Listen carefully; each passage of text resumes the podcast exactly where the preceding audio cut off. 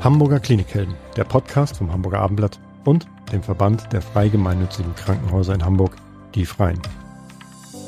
Wer ins Krankenhaus muss, während draußen das Leben einfach weitergeht, braucht Hilfe und Anteilnahme. Dafür, dass dem Patienten geholfen wird, sorgen Ärzte und Pfleger. Aber es gibt noch viel mehr Klinikhelden, die alles dafür tun, dass es den Menschen schnell wieder besser geht. Jule Bleier und Elisabeth Jessen stellen sie in diesem Podcast vor. Liebe Hörerinnen und Hörer, Sie sind vielleicht gerade im Büro oder vielleicht sind Sie auch gerade im Urlaub oder Sie sind vielleicht gerade im Krankenhaus. Dann wissen Sie, wie wichtig gute Pflege ist. Und darüber wollen wir heute sprechen.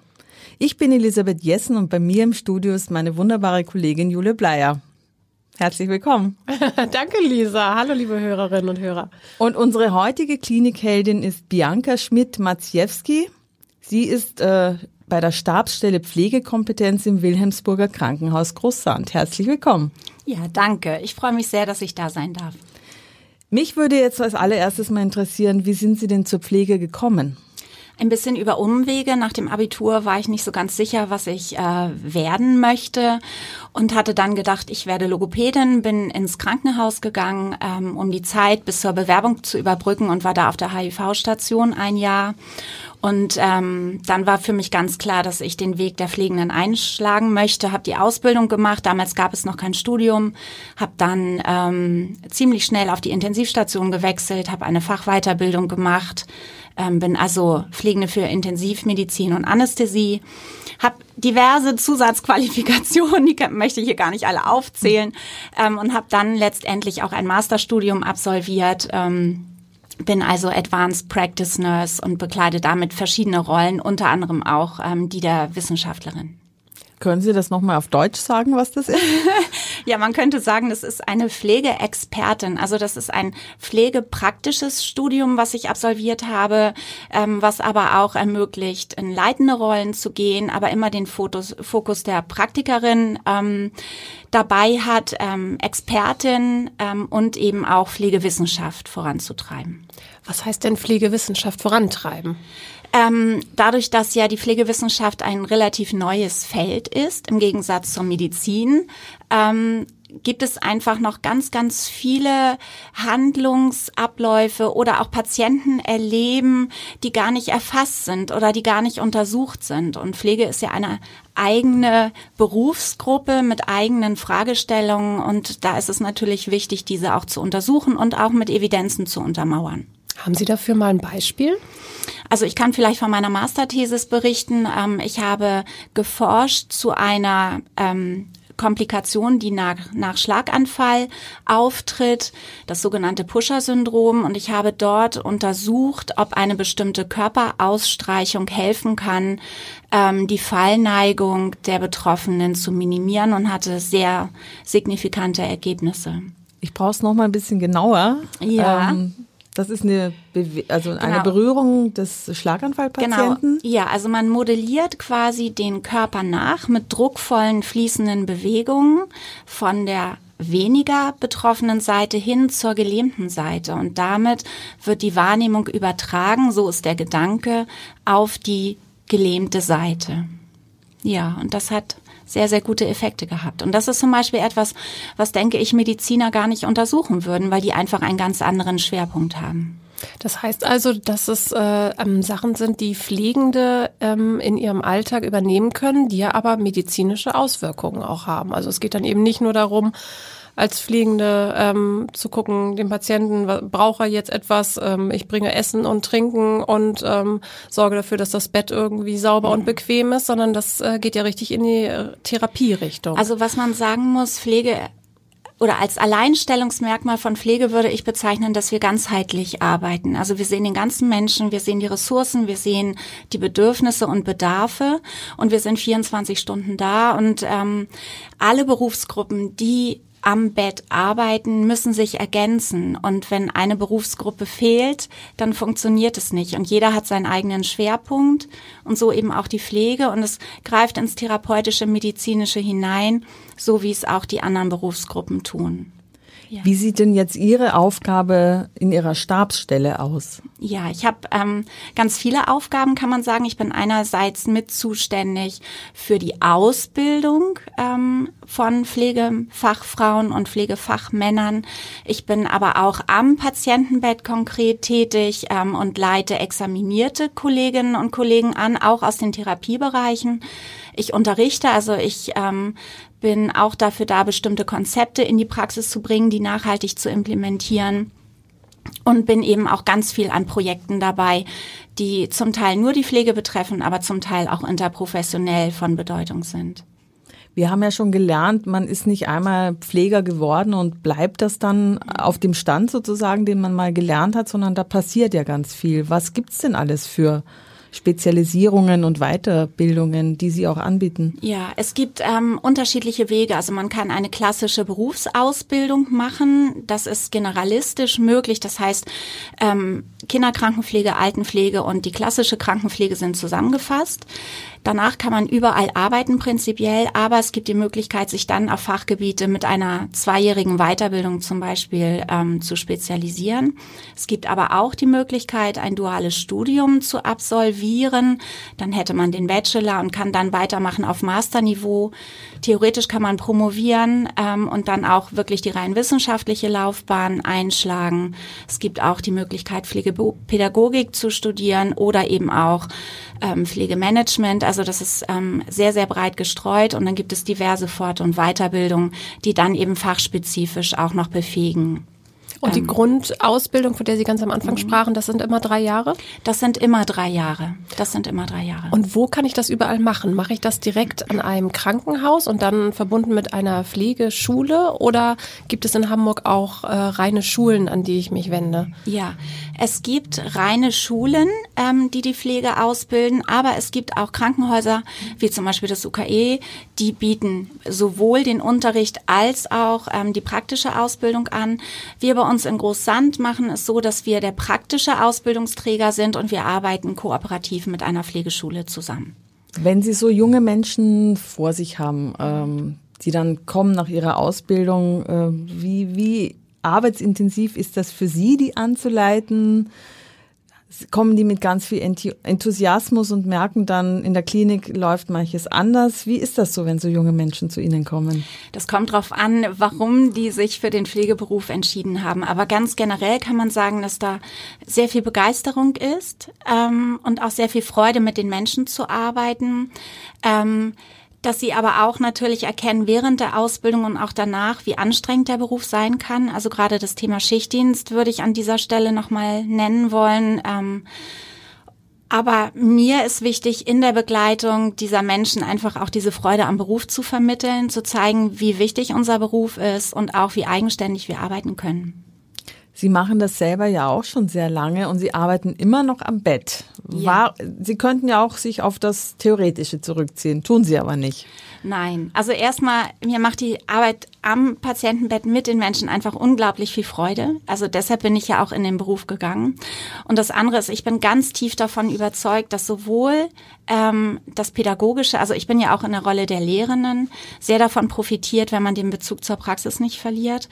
Und gleichzeitig ähm, bezüglich meiner wissenschaftlichen Tätigkeit ist es ja auch ganz wichtig, die Fragestellung aus der Praxis ähm, zu erfahren, zu erkennen. Und Wissenschaft und Praxis geht Hand in Hand. Also für mich geht es gar nicht anders.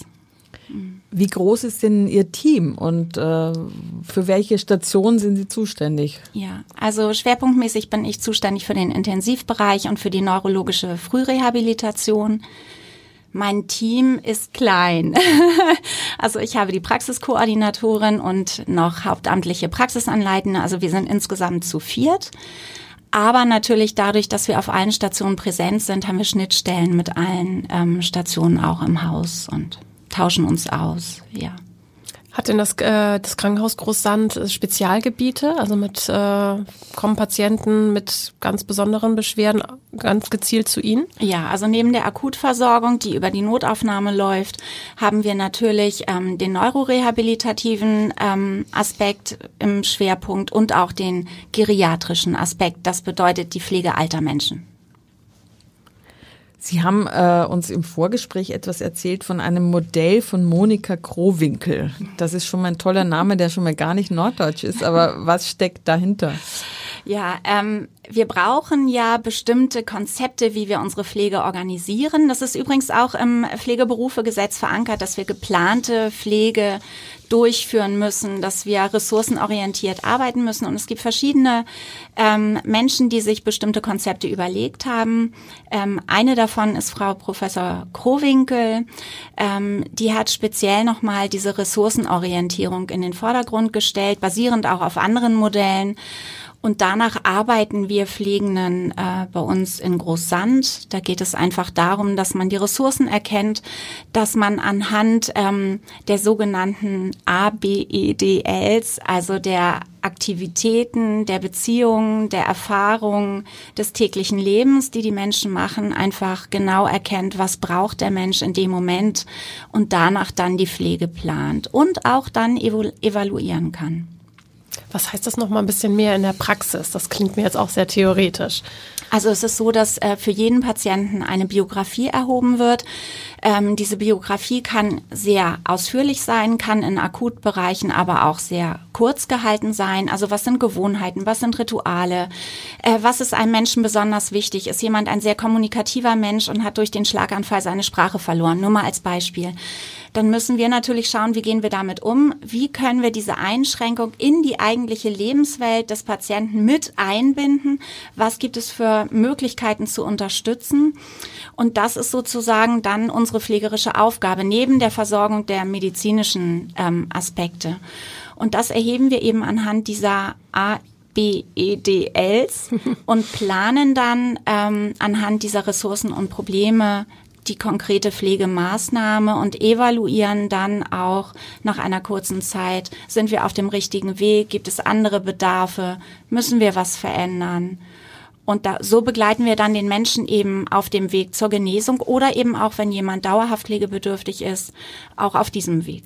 Ich muss da nochmal nachfragen. Äh, das heißt, Sie als Pflegekräfte machen diesen Lebens, wie haben Sie es genannt? Lebensbiografie? Biografie. Ja, genau, die Biografie. Genau, ja. machen Sie das zusammen mit, äh, mit den Angehörigen oder wie kommen Sie an diese Informationen über die Patienten? Das kommt darauf an, in welchem Bereich wir arbeiten. Also ähm, arbeiten wir in Bereichen, wo die ähm, Betroffenen selber sich nicht äußern können, dann versuchen wir natürlich die Informationen dann über die nächsten Angehörigen zu erhalten. Wenn jemand aber selber Auskunft geben kann, dann ist natürlich immer der Mensch äh, der Experte für sich selbst. Ja.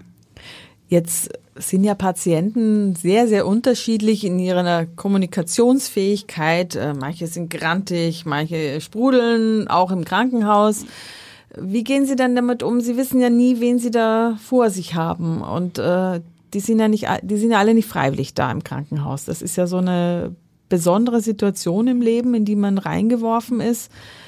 Was machen Sie, wenn jemand so gar nicht kooperativ ist? Oder das ist ja die Menschen sind ja schwierig manchmal. Der Mensch ist schwierig. Der Mensch an sich ist schwierig. Ja. Nicht nur im Krankenhaus ja. übrigens. Ja, aber da ist er so ausgeliefert.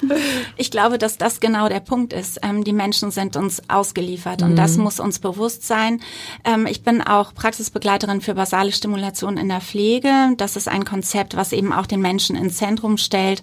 Und da geht es eben ganz viel auch darum, ähm, dem Menschen die Eigenständigkeit zu erhalten, ähm, den zu unterstützen, eben in seinen Kommunikations-, Bewegungs- und Wahrnehmungsfähigkeiten und auch zu akzeptieren, wenn jemand eben etwas nicht möchte ähm, und sich immer wieder bewusst zu machen, dass die Menschen ja aus einer Not heraus da sind. Und ähm, ich bin fest überzeugt, wenn man vermitteln kann, dass man ein ehrliches Angebot gibt, dass das auch wahrgenommen wird. Und wir sind ja auch nicht immer gleich gut gestimmt und von daher ist auch das etwas, was dazugehört im Leben. Jule, hat dich schon mal jemand im, jemals im Krankenhaus jemand gefragt, was du magst oder nicht magst? Als ich die Kinder bekommen habe, schon. Ja? ja, die Hebammen, die waren ganz toll. Aber ansonsten okay. muss ich sagen, war ich zum Glück toi toi toi noch nicht so oft im Krankenhaus habe noch keine negativen Erfahrungen gemacht. Trotzdem muss ich sagen, dass ich das, was Sie jetzt erzählen, also dass man sich wirklich eine Art Bio Kurzbiografie des Patienten erstellt und anhand dessen ähm, auch die Pflege abstimmt. Das finde ich schon ganz schön bemerkenswert, vor allen Dingen vor dem Hintergrund, dass man ja weiß, wie beschränkt sie in ihrer Zeit sind. Also wir wissen ja alle, die Pflege äh, erstens äh, leidet an Personalknappheit und dann ist natürlich auch die Zeit, die man wirklich für jeden Einzelnen hat, ja auch immer limitiert. Das finde ich bemerkenswert, dass man dann so eine individuelle ähm, Herangehensweise finden kann. Also ich muss sagen, der Personalmangel ist tatsächlich dramatisch. Das, das ist wirklich so. Ich komme aus einer Zeit, ähm, als ich auf der Intensivstation anfing, hatten wir einen Patienten in allen drei Schichten. Also wir haben eins zu eins gepflegt. Das ist lange, lange vorbei. Ich glaube, Wann war das? Entschuldigung, muss ich mal ganz kurz. Wie lange ist das her? oh Gott, ich bin 97 auf die Intensivstation gekommen. Also ich habe 97 im April mein Examen gemacht und mhm. ein halbes Jahr später bin ich gewechselt. Mhm. Also das ist wirklich schon sehr, sehr lange her. Ähm, aber da war einfach tatsächlich mehr möglich. Ich glaube aber, dass gerade dieses Beachten ähm, der Prioritäten des Menschen, natürlich neben der medizinischen Indikation ohne Frage, also ähm, hilft uns aber gerade mit diesen zeitlichen Ressourcen besser zu haushalten. Ich werde nie alles schaffen können. Das werde ich nicht. Aber dann ist es mir doch wichtiger, das zu schaffen, was wirklich wichtig ist. Und das ist eben das, was der Patient braucht. Ist das denn ein Konzept, was es nur im Großsand gibt oder gibt es das häufiger? Also mir ist es noch nicht begegnet. Ich habe auch keine schlechten Erfahrungen in Krankenhäusern gemacht, aber dass sich jemand so richtig eingehend mit mir befasst hat, das habe ich jetzt auch noch nicht erlebt. Also, aber es klingt natürlich gut, weil äh, dann fühlt man sich einfach noch viel mehr zu Hause. Ja, es ist ja vom Pflege was man ja muss zwischendurch. Ganz genau. Es ist ja vom Pflegeberufegesetz vorgeschrieben, dass wir eine geplante ähm, ressourcenorientierte Pflege durchführen. Von daher können wir es gar nicht anders machen. Man muss aber natürlich auch sagen, wenn jetzt jemand relativ mobil ins Krankenhaus geht und vielleicht zu einer Geburt, was Sie vorhin berichtet haben, dann ist ja der Mensch an sich selbstständig und weniger auf Hilfe angewiesen je stärker beeinträchtigt ein Mensch ist, umso wichtiger wird es dann eben auch, dass wir unterstützen. Und dann werden natürlich auch diese konkreten ja, Rituale, Bedürfnisse ähm, nochmal entscheidender. Aber das heißt, Lisa, du warst immer zu gut gelaunt und zu fit, wenn du ins Krankenhaus gekommen bist. haben die gedacht, du machst das schon von alleine. Ja, wahrscheinlich, wahrscheinlich lag es daran. Aber äh, wenn Sie von Schlaganfallpatienten sprachen, äh, Frau Schmidt-Maciewski, dann sind es ja meistens eher ältere Leute, oder? Ja, natürlich ist der Schlaganfall immer noch assoziiert mit höherem Alter, aber erschreckenderweise gibt es das auch schon mhm. im jüngeren Alter. Aber natürlich der Altersgipfel ist ähm, bei den älteren Menschen zu finden. In welcher Altersklasse ist das ungefähr? Also ich würde sagen, häufig sind die Patienten ab Mitte 60 aufwärts nach oben hin offen, aber wir haben durchaus auch äh, 40-jährige Menschen nach Schlaganfall. Es gibt auch Kinder, die Schlaganfälle erleiden. Also ähm, sicher nicht in dem Maße und nicht so häufig, aber schon. Wahrscheinlich ist es aber so, dass diese älteren Leute einfach ein bisschen weniger Angehörige dann haben und da müssen sind Sie als Pflegende mhm. wahrscheinlich mehr gefragt, oder? Ja, einige sind sehr gut eingebunden, auch vom sozialen Netz mhm. und auch von der Familie. Aber gerade wenn vielleicht keine Kinder da sind oder der Ehepartner selbst schon verstorben ist, dann ist da auch häufig natürlich ähm, das Thema Einsamkeit da. Ähm, und ich glaube, das ist aber dann auch etwas, wir können natürlich niemals eine Familie ersetzen. Aber wenn man sich jetzt nochmal anschaut, die Frage, ähm, wie gestalte ich Beziehung und wie gestalte ich Begegnung, dann sind ja diese kleinen Begegnungen im Leben wichtiger, wenn die stabilen Beziehungen fehlen. Und dann liegt es an uns eben, diese kleinen Begegnungen so zu gestalten, dass sie auch für den Menschen gut sind und ihm auch, ja, ein gutes Gefühl geben. Das schaffen Krankenschwestern auch oder da, Krankenschwestern sagt man ja gar nicht mehr Pflege. Ich durfte dann immer, zu einer durfte ich immer Krankenschwester sagen, die war damit einverstanden. Äh, und die hat uns immer was Gutes getan, mir und meiner äh, Zimmernachbarin. Die hat uns immer abends so einen kleinen Kirschsaft gebracht in so einem kleinen Fläschchen, weil es gab natürlich eigentlich nur Wasser. Und sie fand immer, dass ich mochte bis dahin Kirschsaft gar nicht, aber die Geste an sich war so zauberhaft. Ja. Sie wollte uns einfach am Abend, weil sie uns gerne mochte, noch was Gutes tun. Und dieses Gefühl, dass einem jemand was Gutes tut, das kann man im Krankenhaus natürlich wunderbar kriegen, wenn man so zugewandte Pflegekräfte hat. Was tun Sie denn als Pflegekräfte? Sie haben ja vorhin gesagt, ähm, um gesund zu bleiben. Und Sie achten ja auch darauf, dass Ihre Pflegekräfte im Krankenhaus gesund bleiben. Ja. Also ähm, wir bieten bei uns diverse Fortbildungen an zu verschiedensten Konzepten, die auch das ähm, Arbeiten rückengerecht ermöglichen. Ähm, dann ist es natürlich so, dass wir auch versuchen, Dienstpläne so zu gestalten, dass nicht nur ein Tag frei zwischen zweimal acht Tagen Dienst mhm. liegt. Also ähm, dass auch Wünsche berücksichtigt werden. Und ich glaube, jeder selbst ist auch gefordert, dass er in der Freizeit dann auch Dinge tut, die ihm Regeneration verschaffen, die ihm Freude bereiten. Aber ich glaube, man muss auch körperlich einfach immer an sich arbeiten. Und gerade das Thema rückenschonende Arbeitsweise ist was, was ganz wichtig ist, wenn man lange in dem Beruf bleiben möchte. Das, dafür sind Sie ja ein leuchtendes Beispiel mhm. und Sie sind ja ähm, wirklich begeistert dabei.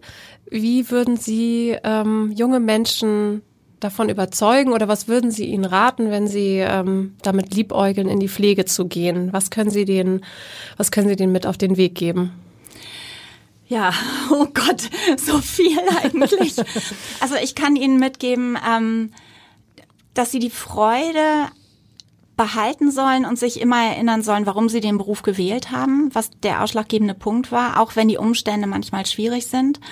Dass es eine ganz tolle Möglichkeit ist, im Team zu arbeiten, also nicht nur im eigenen Pflegeteam, sondern eben auch in andere Berufsgruppen mit ähm, hineinzuschauen und auch über den Tellerrand hinaus ähm, gemeinsam zu arbeiten. Das ist etwas, was finde ich im Krankenhaus ganz, ganz, ganz wichtig ist und eben einfach auch viel Freude macht.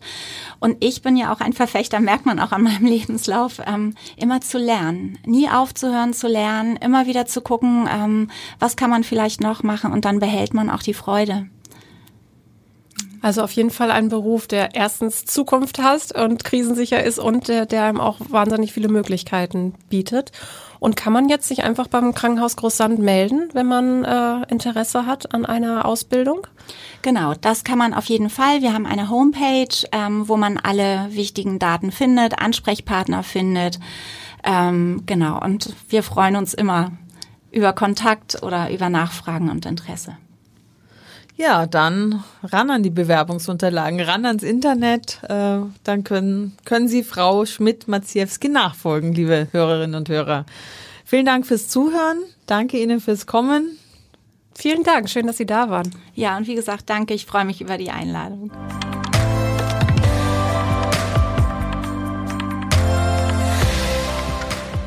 Weitere Podcasts vom Hamburger Abendblatt finden Sie auf abendblatt.de slash podcast.